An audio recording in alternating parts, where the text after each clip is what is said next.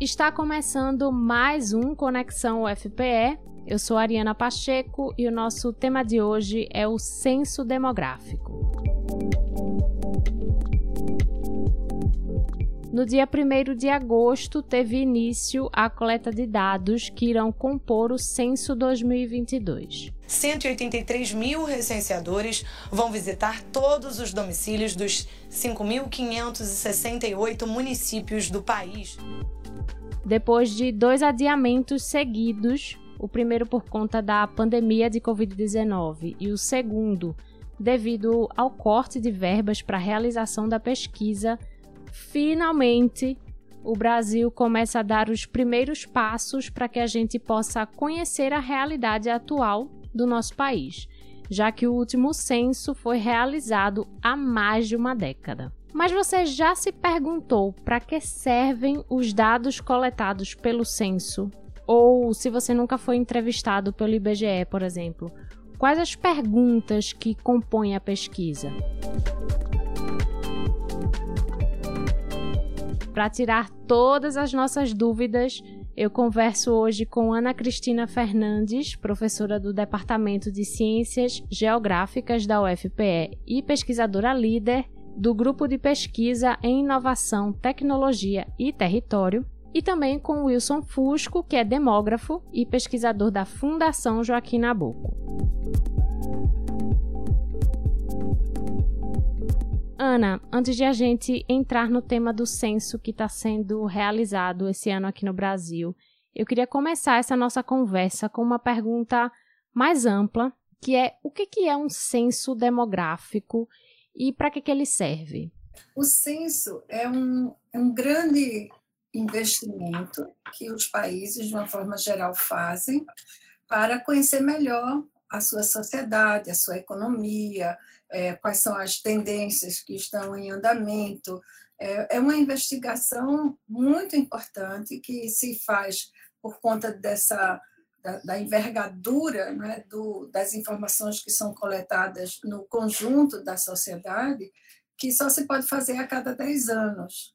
É assim em todos os países, existem convenções internacionais que é, levam os diferentes países, as autoridades estatísticas de cada país, a é, conduzir os seus censos, essas grandes, é, grandes pesquisas, é, de forma que a gente pode encontrar perguntas semelhantes, é, no sentido de viabilizar, inclusive, algumas comparações, tanto comparações no tempo, como está o Brasil hoje em relação a 2010, 2000 e assim sucessivamente, e também comparações internacionais. Mas o censo também propicia informações que podem ser é, utilizadas nas mais diferentes escalas desde o, a nação, né, informações é, do, dos totais nacionais, como informações a, ao nível dos estados ou das re, grandes regiões, as macro-regiões, ou, ou níveis intermediários regionais, até a escala mínima é, que o censo adota, que é aquela divisão é, de menor né, unidade geográfica, que é o setor censitário. Né? As cidades ou mesmo as áreas rurais, são divididas, dizer, a menor divisão é, a, é o setor censitário, então você pode fazer sua pesquisa e conhecer tendências até o nível do setor censitário. Uhum. Então, é absolutamente fundamental, indispensável, é, cobre uma quantidade muito grande de temas é, e dá à própria sociedade né, uma possibilidade de conhecer-se a si própria e orientar políticas públicas e também estratégias é, do setor privado. Eu estou de acordo com todas as informações que a professora Ana colocou. A única coisa que eu acrescentaria é que o censo tem como objetivo coletar as informações de todos os domicílios do país. O censo brasileiro, então, ele vai é, buscar uh, os dados dos, das pessoas residentes no Brasil em todos os domicílios que existem no país essa é até uma informação que me chamou muito a atenção quando eu estava lendo sobre esse tema antes de vir conversar com vocês, que é isso, assim, é uma mão de obra que a gente não imagina, né? Assim, uma organização muito grande do IBGE, porque você entrevistar todos os domicílios brasileiros é muita gente, né? É, é o, o plano atual, é, que já começou em 2016, né, para planejar o censo de 2022, ele tem agora a, em campo é, mais de 210 mil pessoas contratadas temporariamente para esse todo esse trabalho, né? Que tem um trabalho ainda de campo anterior à coleta de informações, que é para mapear, uh, conhecer as mudanças que aconteceram uh, na nos, nos, municípios, né? Na parte rural, na parte urbana, o crescimento da malha urbana, por exemplo, entre um censo e outra, entre um censo e outro, e isso é um trabalho é, enorme, né? Uma grande, enorme envergadura e que demanda é, essa especialização que o, os profissionais do IBGE é, adquiriram ao longo dos anos, né? É um corpo técnico é, muito qualificado e junto com eles essas mais de 210 mil pessoas que estão indo a campo nesse momento.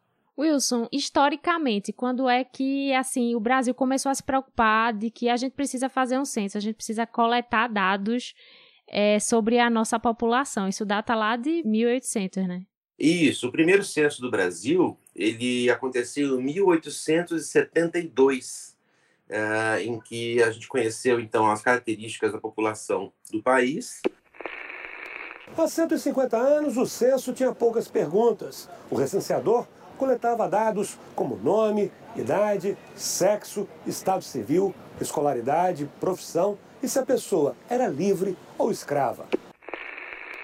É, a partir de 1890, a gente começou a ter os censos realizados decenalmente, com algumas exceções. Em alguns, alguns anos não houve, e em alguns houve com atraso. Por exemplo, em 1990 não houve, mas aconteceu em 1991. E agora, esse último nosso, né, em 2020, por conta da pandemia, ele foi uh, adiado para o ano atual, 2022.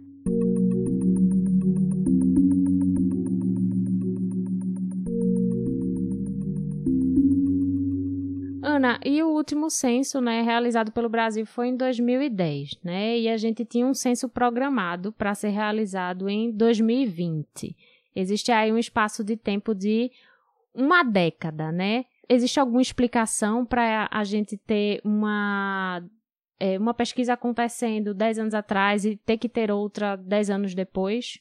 Como eu falei, é, absolutamente fundamental, Ariana. Mesmo que você imagine que não existem grandes eventos ao longo de uma década que poderiam levar o país numa direção absolutamente nova, uma inflexão significativa, ainda assim, um período de 10 anos é suficiente para você avaliar muitas tendências.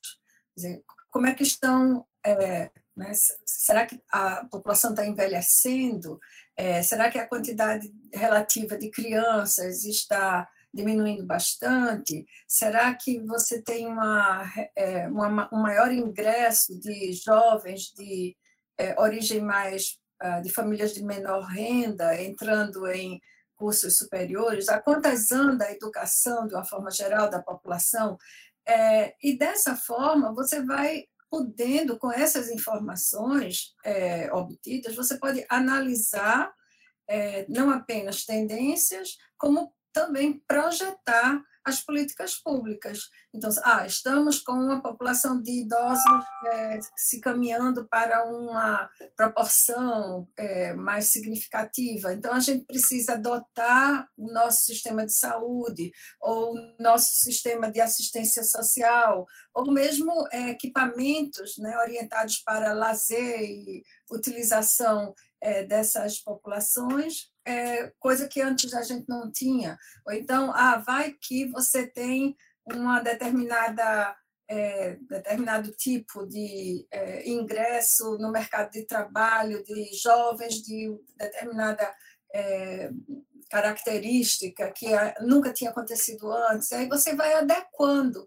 Ou então, ah, está faltando gente é, para fazer determinadas atividades e você pode é, levar a uma indução. Né? Então, a cada 10 anos é absolutamente indispensável você fazer esse tipo de levantamento. E eu queria dizer para você, complementando a, a, pergunta anterior, Ariana, que o Brasil tinha, até 1985, também censos econômicos, coisa que a gente não tem mais. Né? De 85 para cá, você não tem mais essas informações que eram eram levantadas, diferentemente do censo demográfico, a cada cinco anos. Então, era um período menor ainda, porque se supunha que a dinâmica econômica é mais acentuada e havia modificações significativas a cada quinquênio. Né? Então, a, a, a, montagem hoje né, de é, estatísticas para acompanhar a dinâmica econômica já não conta mais com é, os censos e o que tornou a vida dos pesquisadores e também, eu diria, da própria política pública e da, do setor privado um pouco mais tortuosa. Quer dizer, você vai ter que ir atrás de informações adicionais de outras fontes que são mais difíceis, embora de obter e de sincronizar. Embora o IBGE faça uma quantidade relativamente grande de pesquisas é, também do setor econômico que estão disponíveis para toda a população, é, para estudiosos, curiosos, interessados, que eu recomendo demais serem utilizados. É, Ariana, também para complementar a fala da professora Ana, essa, esse período né, de 10 anos entre os censos, ele é, é muito importante para é, observar a, as mudanças, né, a dinâmica da, da demografia do país, é, por exemplo, nós estamos nas últimas décadas tendo uma queda acentuada na fecundidade, né, com o resultado disso é o menor número de crianças que nasce a cada ano e, e, por outro lado, o envelhecimento da população. Então, nesses 10 anos, nós tivemos uma transformação muito intensa na proporção de crianças, de idosos na população, que, como a Ana disse, né, é, vai definir se você deve abrir mais ou menos creches ou tem que investir em, em hospitais, né, na, na, na abertura de, de vagas para acolher é, pessoas com problemas em função da idade. E, além disso, é a cada 10 anos que a gente tem essa medida da população que permite que a gente faça projeção populacional a cada ano por conta dessas projeções, a gente define as representações políticas no país, né, indicando o número de, de deputados federais, estaduais, vereadores, né, em todos os estados e municípios, e também é o que dá o subsídio para o Tribunal de Contas da União estabelecer as cotas do Fundo de Participação dos estados e do Fundo de Participação dos municípios. Wilson, apesar né, do tempo ideal de uma pesquisa para outra ser de 10 anos, o Brasil acabou deixando passar aí mais dois anos, né? Era para ser realizado em 2020, a gente teve dois adiamentos e a gente só está realizando o censo agora em 2022. Quais podem ser os prejuízos desse atraso? Bem, primeiro que você quebra uma série decenal e isso é, impacta diretamente né, na, na é, formulação de estatísticas que tem como, como critério de comparação né, a passagem dos 10 anos entre cada levantamento, mas já foi, é, já aconteceu esse prejuízo, porque nós deixamos de identificar as áreas que deveria haver prioritários, é, eram prioritárias em investimentos em saúde, em educação, em habitação, é, em transportes, em, em, programas de assistência. Então, isso daí nós já estamos sofrendo com, essa, com esse atraso nesses, nesses últimos dois anos do, do censo.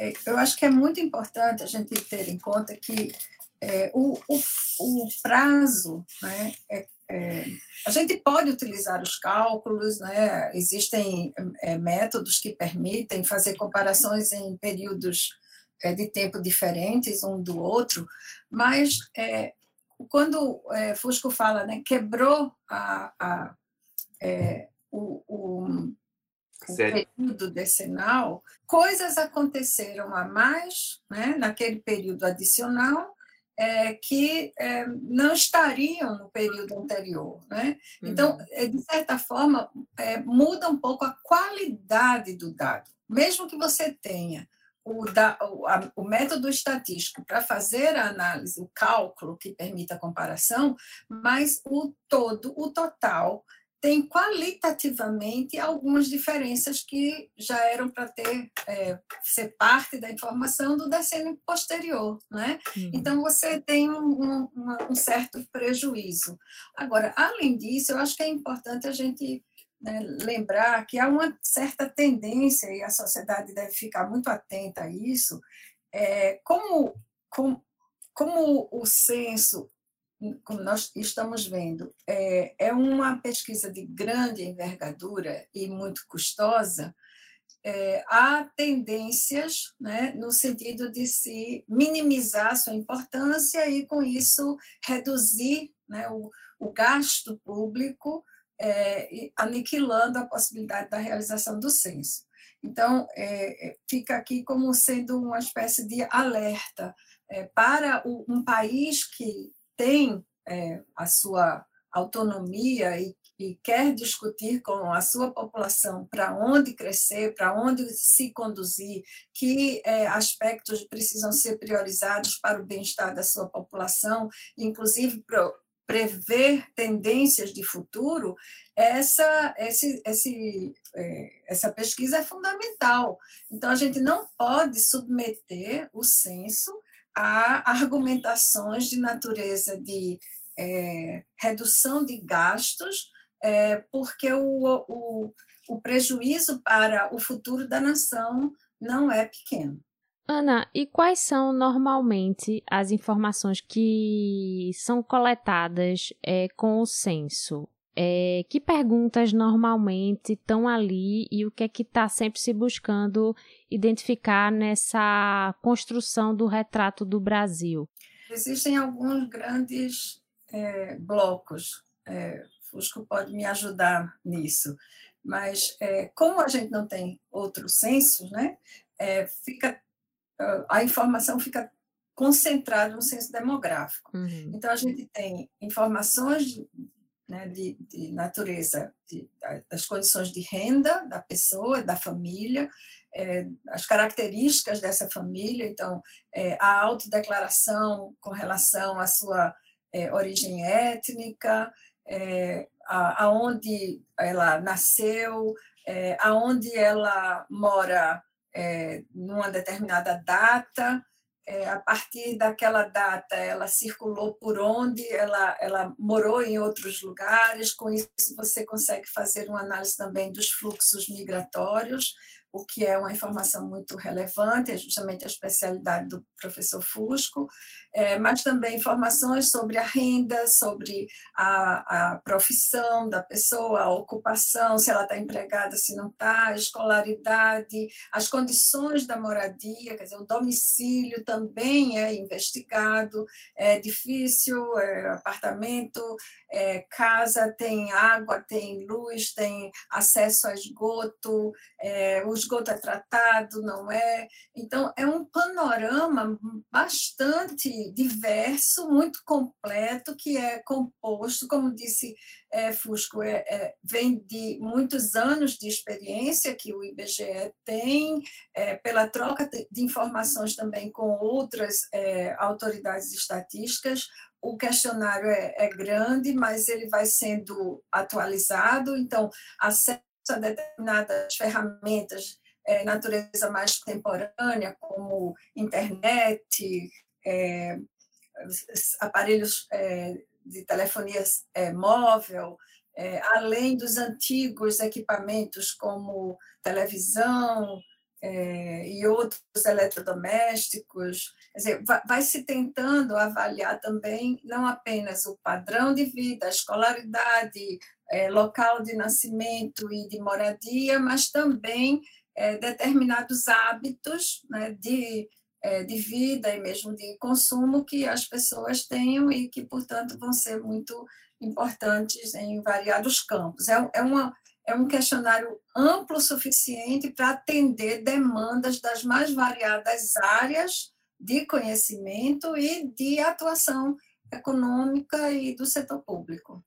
É, ele também traz questões, além de todas essas que, que a Ana falou, é, questões sobre é, fecundidade, né, número de filhos, e também sobre mortalidade, que são informações muito importantes para que a gente possa fazer projeções da população ao longo dos anos intercensitários. Uh, e também traz informação sobre mobilidade pendular para estudo e trabalho, que é uma informação também muito importante para tanto para a política pública como para o mercado privado. Mas eu queria é, chamar a atenção é, com relação a, a, esse questionário que a gente está falando, né? Que é o questionário da amostra, que ele é bem extenso. Este ano ele está com 77 perguntas, teve uma redução grande do número de perguntas com relação aos anos anteriores. É, e a gente tem uma essa divisão para as pessoas não acharem que a gente está falando que tem tantas perguntas assim e quando bateram na casa delas, eles perguntaram poucas coisas. Por quê?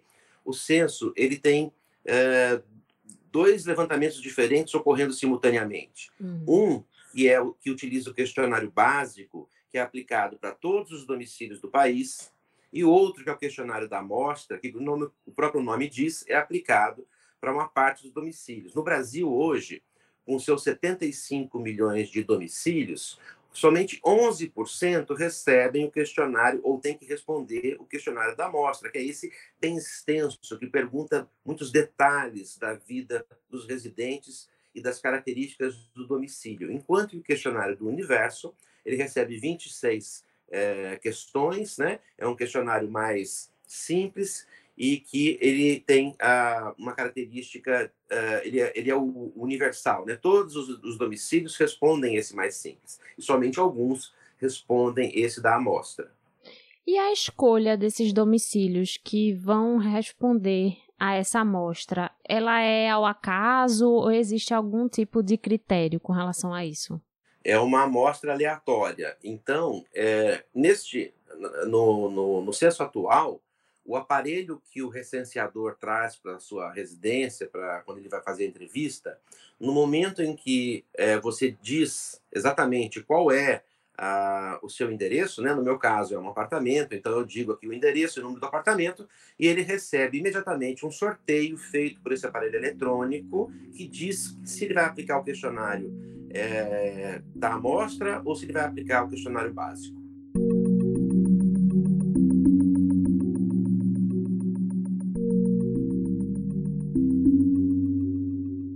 Wilson, a gente, é, Ana chegou a citar, inclusive, que ao longo do tempo a gente vai adicionando algumas perguntas, né, de acordo com, com a nossa sociedade, como a gente vai evoluindo, né? Tem uma novidade nesse censo que é a inclusão de moradores de territórios quilombolas que antes não eram, não, não faziam parte da pesquisa. Qual a importância é, de se incluir esses dados dessas pessoas no, no censo atual? É, tanto o, os territórios quilombolas quanto também é, algumas áreas indígenas receberam tratamento especial. Eles, até se não me falha a memória, é, tiveram um, uma presença dos entrevistadores, dos recenseadores, anterior ao início do censo, para que eles fossem é, mapeados antes, né? E isso é de suma importância porque são, em geral, populações mais vulneráveis é, que têm, é, devem ter ah, políticas públicas direcionadas a elas. É, também é importante para o reconhecimento dessas comunidades, né? Para a identificação dos seus membros. Então, essa novidade dos quilombolas, a da, das áreas indígenas já havia, mas também ganhou novas questões agora nesse questionário perguntando a respeito das línguas faladas dentro daqueles povos que se identificam com, como, como indígenas, né?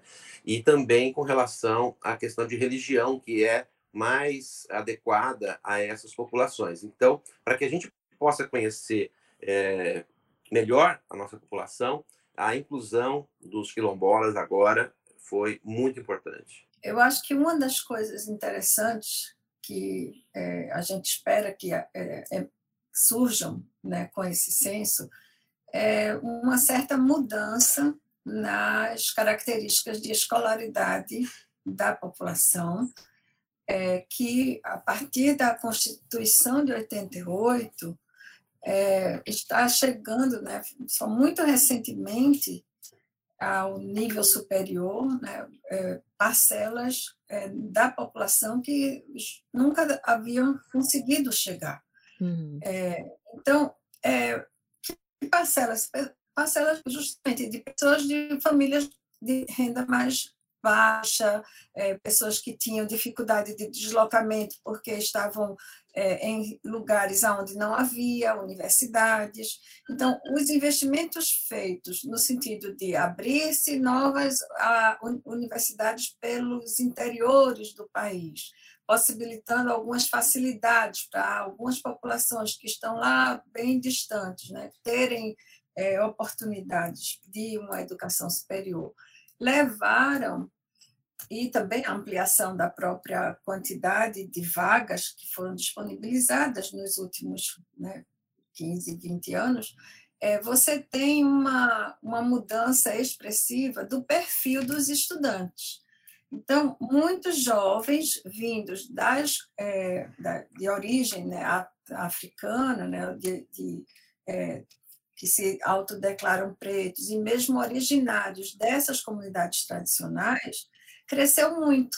E, junto com eles, crescem também interesses de pesquisa novos. Então, são jovens que querem conhecer melhor as suas origens, é, as suas histórias, né, as suas características, a importância do seu é, grupo é, demográfico no total da população, aonde estão localizados. Então, é dar visibilidade a uma população que foi mantida invisível por muito tempo.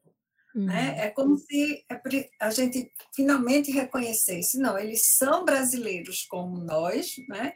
E eles precisam ser trazidos à visibilidade, aparecerem nos mapas, né? e ficarem bastante é, evidentes é, como parte da, do que a gente chama de brasileiros. Ainda nessa linha, né? É exatamente seguindo o que a Ana estava colocando. É no censo que a gente consegue medir eh, a efetividade dos movimentos é, de reconhecimento que esses grupos, é, quando é, atuam na tentativa de trazer pessoas para se reconhecerem como quilombolas ou indígenas, e também como os movimentos negros dos anos 90 foram extremamente importantes para o crescimento das pessoas que se declaravam preta ou parda no censo de 2000. Foi ali que a gente conseguiu ver a força que esses movimentos têm e as pessoas transformando a sua identificação. Então, é a partir do censo também que você consegue ver o sucesso é, da, dos movimentos dessas, dessas, desses grupos, né, desses coletivos, na sociedade como um todo. E Ana, durante a preparação do censo desse ano, ainda continuando um pouco nessa ideia que a gente está aqui conversando, né? É, a gente teve uma controvérsia relacionada a perguntas, né, sobre orientação sexual e identidade de gênero. Uma decisão da Justiça Federal determina que o IBGE inclua questões sobre orientação sexual na pesquisa do censo deste ano, que será realizado a partir de agosto. A decisão é do juiz Erley da Luz Brasil, da Justiça Federal do Acre, e vale para todo o país. Ele atendeu a um pedido do Ministério Público. O IBGE recorreu da decisão e acabou ficando desobrigado de incluir novas perguntas no questionário. O que, que se perde com a ausência dessas perguntas na pesquisa do censo? Eu acho que é a mesma dimensão né, do, dos demais casos né, de situações de grupos sociais, parcelas da sociedade que, que se tornam invisíveis. Né? É claro que essa é uma, é uma questão muito controversa e por isso mesmo terminou sendo judicializada, é, o que por si só já não é uma coisa, no meu entender, é, bem apropriada. Né? Quer dizer, uma autoridade estatística é, deveria é, ser guiada por critérios é, considerados, digamos, científicos, né, para a, é, a pesquisa ser realizada e é, gerar os resultados que dela se esperam. É, mas chegar na, na judicialização, no meu entender, já não é uma coisa positiva. Certamente, eu suspeito, né, os grupos LGBT que ia mais é, têm interesse de se reconhecer, de saber quem são, aonde estão, é, e como disse o professor Fusco, a própria, digamos, é, coragem né, de se declarar nesse grupo social pode a, acentuar né, a, a, a, a, iniciativa de outros é, do mesmo meio de se posicionarem de forma mais afirmativa e procurarem é, uma forma de, de se proteger e de, de viver diante do preconceito que cerca essa população. Então, deixar de ter, né, de certa forma, a gente pode imaginar que é, minimiza a possibilidade de identificação dessas é, populações, embora, é, no meu entender, a judicialização não deveria ser o, o local, o lugar aonde essa discussão de, devesse ser travada, e sim no campo do debate científico que dá suporte e fundamento aos grandes, às grandes pesquisas como o censo demográfico. É, só, acrescentando, só acrescentando mais algumas informações, né? houve essa polêmica então da judicialização e é, o, o IBGE ele trouxe dois argumentos para justificar a não inclusão. Um deles é que o censo começou a ser preparado em 2016 e não daria para incluir uma pergunta ou algumas perguntas de última hora. E isso não é totalmente verdade, porque esses grupos vêm pedindo ao IBGE desde os anos 2000 que sejam incluídas questões desse tipo. Então, é que só agora foi é, judicializado. Uma outra questão é mais metodológica e eu conheço até é, pessoas que fazem parte desses grupos que reconhecem que o censo também talvez não seja o momento o mais adequado para se medir pela questão metodológica, que é a seguinte: você pergunta, você faz as perguntas somente para uma pessoa a respeito de todos os residentes daquele domicílio. Uhum. Então, essa questão, que é uma, uma questão sensível, quando você, por exemplo, aborda um pai ou uma mãe que não está de acordo com a, com a identificação, com a orientação do filho da filha, ele pode muito bem não, não dizer uh, a característica adequada ali naquele sentido de identificar o seu filho ou a sua filha porque é ele que está respondendo por todos da casa. Então, não é uma, uma pesquisa em que você entrevista cada um dos membros. Isso daí, então, levaria também a uma subnumeração. Mas, ainda assim, seria importante que a gente pudesse ter essa medida, mesmo com essas dificuldades metodológicas.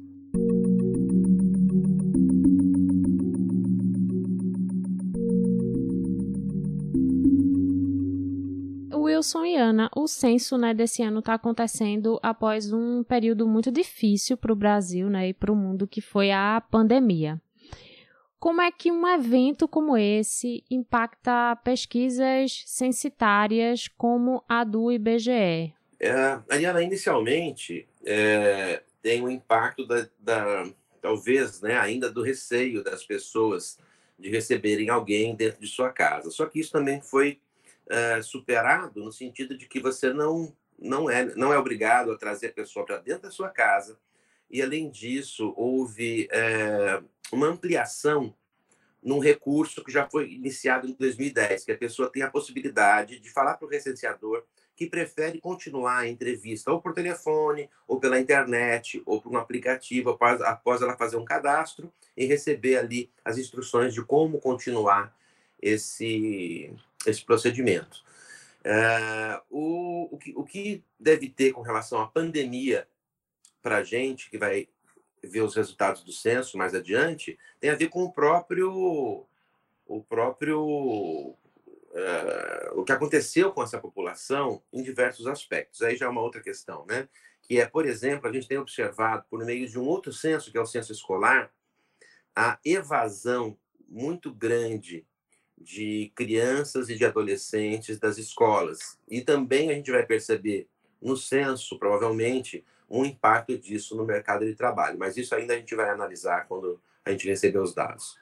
Complementando o professor Fusco, é, quando eu falei uh, antes né, que é, há, há, há informações que qualitativamente podem ser modificadas é, quando o, o, prazo, né, é, o, o, período decenal é estendido, é, esse é exatamente um caso, né, porque ele é estendido é, justamente é, no momento em que ocorre essa pandemia, né, que alcançou todo o país e, e, e se demorou é, um, muito mais do que, por exemplo, foi o caso da gripe é, espanhola, né, a pandemia que aconteceu uhum. lá no, século, no início do século XX.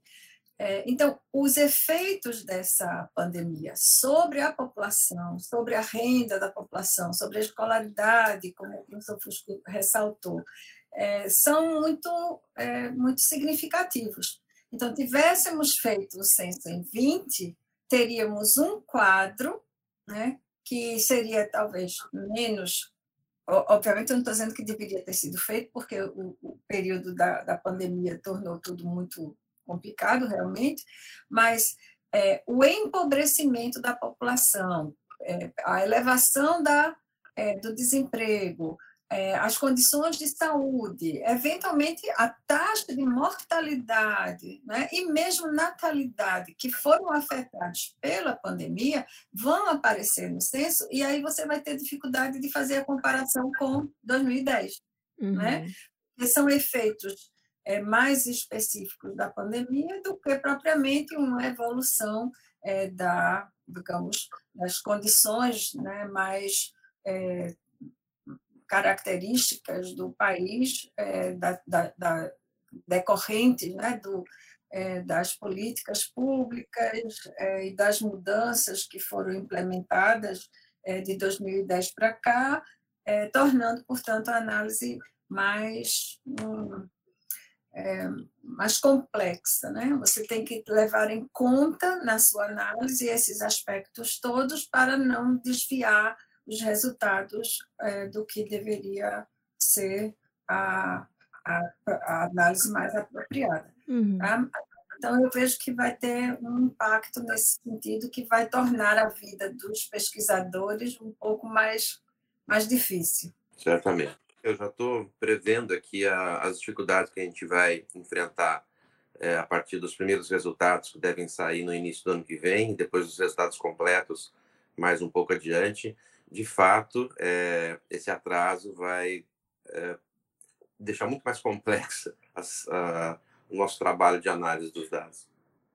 Bem mais difícil do que foi 91, né?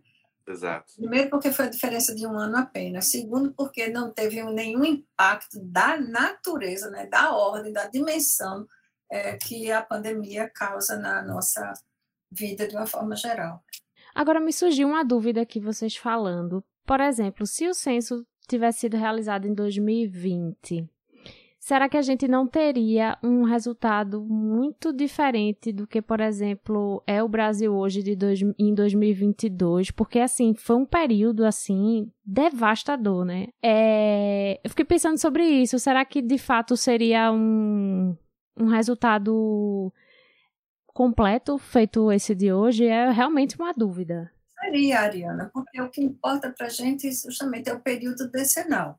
Né? Uhum. Então, é, você vai analisar os resultados é, de 2020 tendo em mente tudo o que aconteceu na década. Então, ah, teve uma mudança importante na legislação trabalhista, que gerou, entre outras coisas, por exemplo, o chamado trabalho intermitente. Então, teve efeitos sobre o mundo do trabalho que a gente analisaria tendo essa, essa mudança em mente entendeu? Uhum. É, isso significou aumento de, de emprego? Não, não significou? É, a renda do trabalho mudou? Não mudou? Enfim, são condições de análise que você vai, vai avaliar em função das mudanças nas, é, nas políticas públicas e mesmo na legislação de uma forma geral. Não foi apenas essa. Né? Uhum. Houve um processo muito amplo de mudanças na legislação, inclusive com reformas constitucionais de, de grande peso que aconteceram nesse período. Então, quando vem a pandemia, aí vai ser difícil você separar qual é o efeito maior, se, se o efeito hum, sobre os dados são da pandemia ou se o efeito sobre os dados são dessas mudanças constitucionais e outras de política pública que aconteceram, como, por exemplo, nós estamos no campo da universidade, a redução muito significativa do orçamento para as universidades, para a pesquisa, né? essas mudanças todas é, que aconteceram ao longo desse período. E a outra coisa é que o censo ele é um retrato.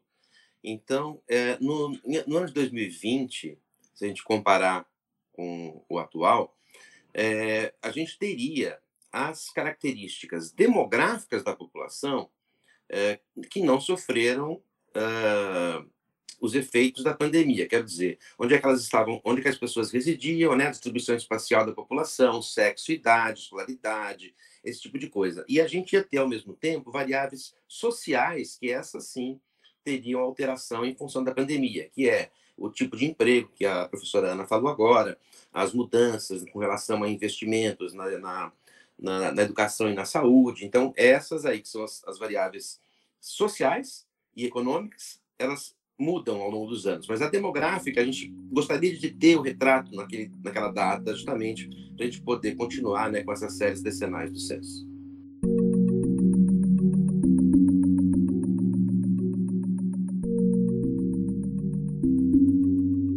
Wilson e Ana, a gente vai se encaminhando para os últimos minutos de programa, mas antes de terminar, eu acho que para fechar um pouco o que a gente conversou até aqui, é, o IBGE, a gente sabe que realiza pesquisas mais focadas em determinados temas, né, assuntos, um pouco um certo nicho.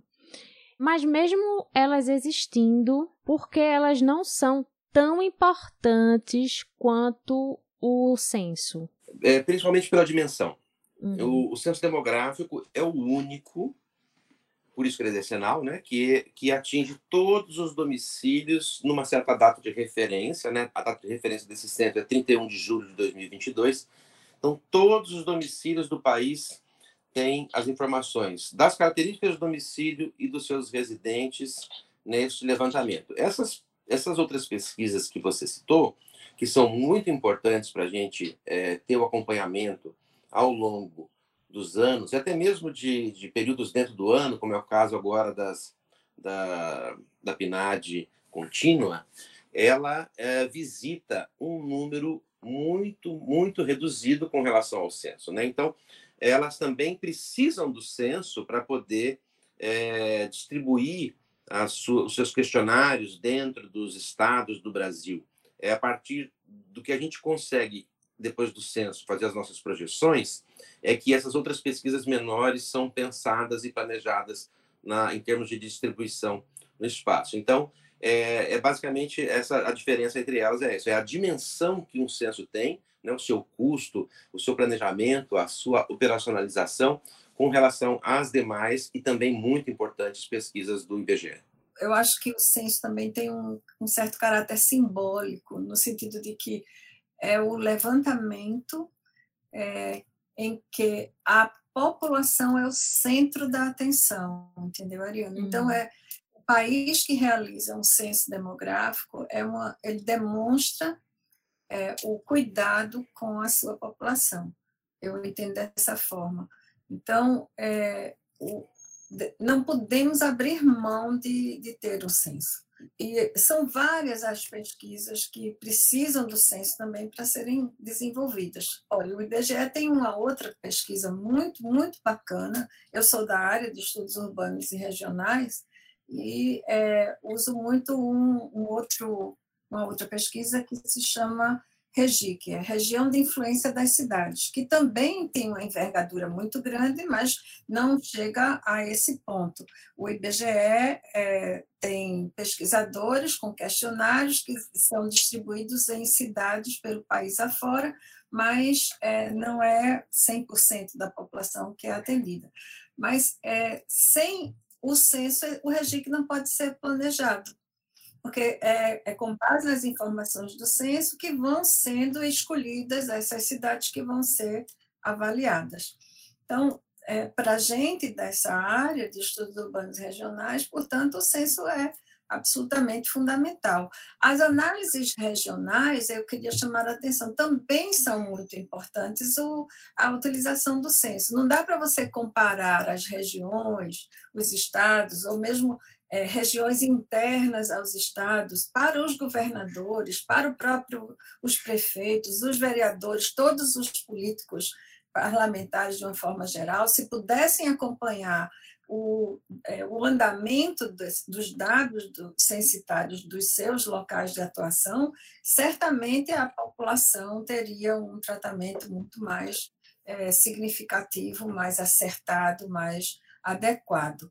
Né? Então, eu, eu reputo como sendo da maior importância um patrimônio da sociedade brasileira a realização dos censos e o próprio IBGE, e eu convido todos a acompanharem as divulgações. O IBGE tem um calendário de, de divulgação que é muito rico é, e disponibiliza para toda a sociedade essas informações. Eu estimulo demais todos é, a acompanharem é, esse, a divulgação desses dados.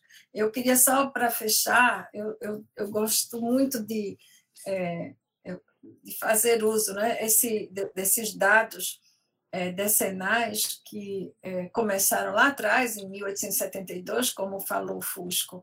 É, Para vocês terem uma ideia, hoje ninguém tem é, ideia né, de que, por exemplo, é, Recife era uma cidade, a terceira maior cidade do país nesse censo de 1872. São Paulo era uma, era uma vilazinha de 32 mil habitantes, né? e você vê como essa vila foi modificando, né?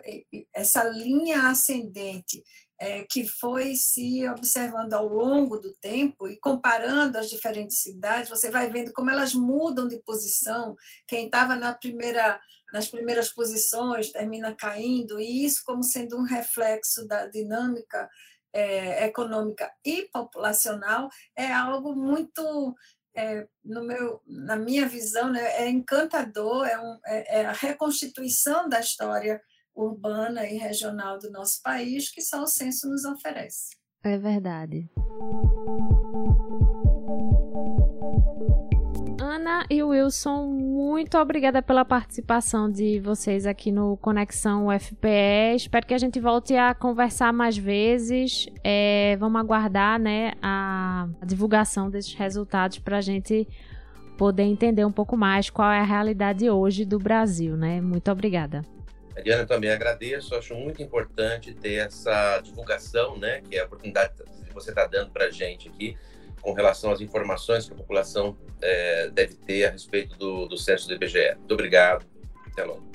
Eu também agradeço e desejo sucesso, Ariana, na sua agenda aí de divulgação do IBGE.